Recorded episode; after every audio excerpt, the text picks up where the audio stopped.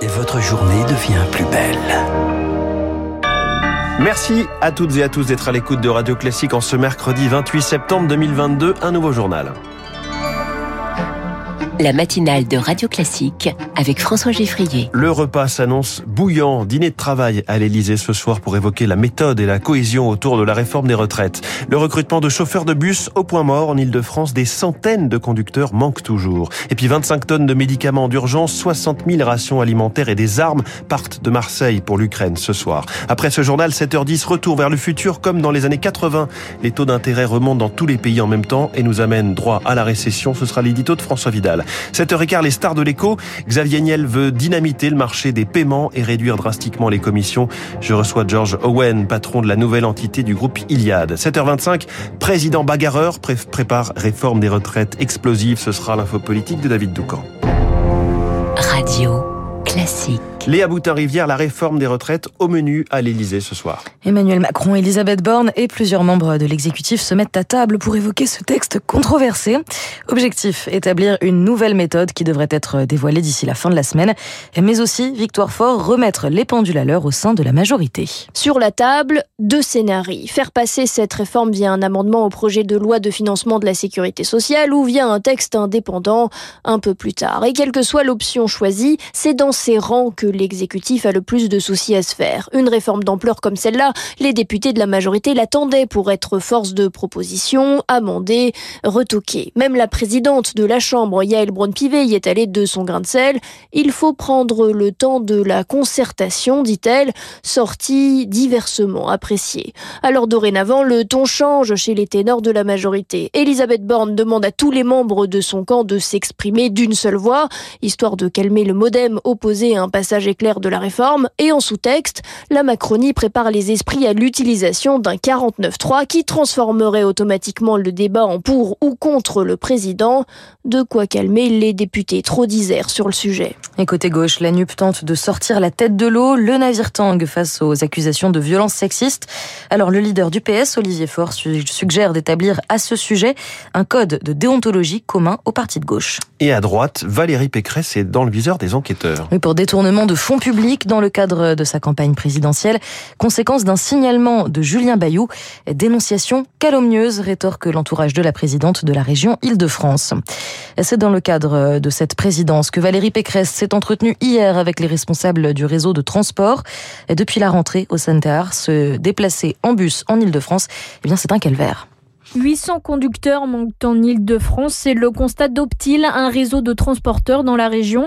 À cela, deux explications. Un désintérêt pour la profession après la crise du Covid et un fort taux d'absentéisme. Dans certaines zones, les bus arrivent donc en retard, voire n'arrivent jamais. C'est le cas à Saint-Cyr-sur-Morin, en Seine-et-Marne. Les collégiens doivent donc se débrouiller pour arriver jusqu'à l'école, témoigne Edith Théodos Poma, maire de la commune. Des solidarités sont mises en place, les voisins emmènent les enfants, etc. Et quand on peut pas, ben, les enfants restent à la maison. On a eu d'autres situations où euh, certains ont fait du stop. Bah oui, ils ont trouvé que cette solution, plutôt que de rester euh, en plan, c'est quand même pas possible que les choses durent. Même difficulté du côté des bus RATP à Paris-Saclay, à peine un bus toutes les 20 minutes en heure de pointe, parfois avec 30 minutes de retard. Un calvaire quotidien pour Yasmine, étudiante en pharmacie à l'université Paris-Saclay. Je dois laisser passer deux bus avant de réussir à rentrer dans un bus, quoi. Des fois, il vient pas. Et même quand il vient, il est bondé, en fait. C'est la bataille pour rentrer. Et donc on s'en sort plus du tout. La RATP doit donc plancher sur des solutions. Elle a déjà annoncé le lancement d'une campagne de recrutement de conducteurs élargie au moins de 21 ans. Les explications d'Océane Théard. Il est 7h04 sur Radio Classique. Le gouvernement français affiche son soutien à l'Ukraine. Catherine Colonna, la ministre des Affaires étrangères, était à Kiev hier. Ce soir, elle sera à Marseille pour le départ d'un navire direction la mer Noire.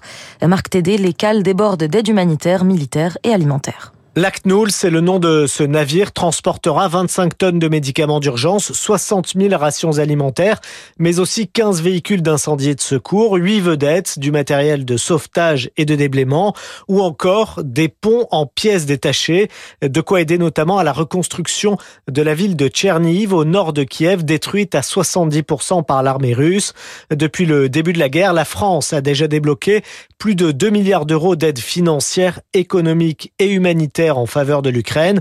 À cela s'ajoute un soutien militaire évalué à 230 millions d'euros, avec la fourniture de 18 canons César, des missiles Milan et Mistral, ou encore des véhicules blindés. Mais Paris fournit aussi un appui technique. Une troisième mission d'enquêteurs spécialisés de la gendarmerie est arrivée hier dans le pays, cette fois à Izium, toujours pour aider à l'identification des victimes de crimes de guerre. Volodymyr Zelensky promet de son côté de protéger son peuple. Réaction au référendum d'annexion organisé par la Russie dans quatre régions ukrainiennes. Pas de surprise, le Kremlin revendique la victoire. L'Union européenne campe sur ses positions et dénonce des scrutins illégaux. Et la présidente de la Commission européenne, Ursula von der Leyen, dénonce un sabotage après des fuites sur les gazoducs Nord Stream dans la mer Baltique. Toute perturbation délibérée est inacceptable, ce qu'elle a martelé. Et puis Léa, vous nous emmenez sur la voie des hiéroglyphes à présent. La voie des hiéroglyphes, c'est le nom d'une exposition consacrée à Champollion, à découvrir dès aujourd'hui au Louvre Lens, 200 ans, 200 ans après le déchiffrement de ses caractères égyptiens par le savant français. Une découverte qui a révolutionné l'histoire, comme le rappelle le commissaire de l'exposition Vincent Rondeau. Il y a une sorte de révolution copernicienne. Cette découverte des hiéroglyphes a pour conséquence immédiate la découverte d'une civilisation. Du coup, on ne peut plus maintenir l'Égypte dans ce rôle qu'on lui avait assigné quasi de toute éternité. Une Égypte mystérieuse, secrète, ça ne fonctionne plus puisque tous les objets que l'on découvre démentent ce rôle-là. Un propos recueilli par Augustin Lefebvre que l'on retrouve à 9h dans son choix culturel pour plus d'informations concernant cette exposition. Vous reconnaissez peut-être ces quelques notes de musique extraites de Starman de David Bowie. Eh bien hier, la version manuscrite de ce titre culte s'est vendue pour près de 227 000 euros à l'encre bleue sur une feuille à petits carreaux au fil des ratures, des fautes d'orthographe et des pattes de mouche de l'artiste anglais. La chanson s'écrit presque sous nos yeux. La vente aura fait le bonheur d'un collectionneur privé.